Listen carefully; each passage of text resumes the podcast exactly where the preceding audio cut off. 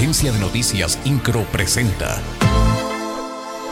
Resumen informativo. El gobernador Mauricio Curi González encabezó la ceremonia de inauguración de la Expo Encuentro Industrial y Comercial 2022, acto en el que informó que para el mes de agosto en el estado se registraron 661.205 trabajadores asegurados ante el Seguro Social, cifra sin precedentes que coloca a Querétaro como una de las entidades federativas que más rápido recuperó los empleos perdidos durante la pandemia.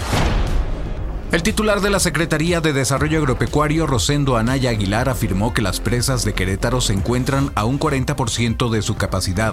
Resaltó que esto se debe a las lluvias que se han presentado en los últimos días en el estado. Anaya Aguilar indicó que estas lluvias beneficiarán al campo y la ganadería durante esta temporada.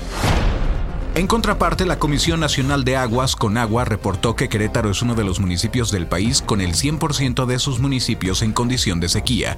El otro es Baja California, que tiene cinco demarcaciones. La Secretaría del Bienestar en Querétaro abrió el registro para que los mayores de 18 años reciban su primera dosis contra el COVID-19. También aplicarán refuerzos y cuartas dosis para adultos mayores de 60 años de edad. La convocatoria está dirigida para residentes de los municipios de Querétaro y San Juan del Río.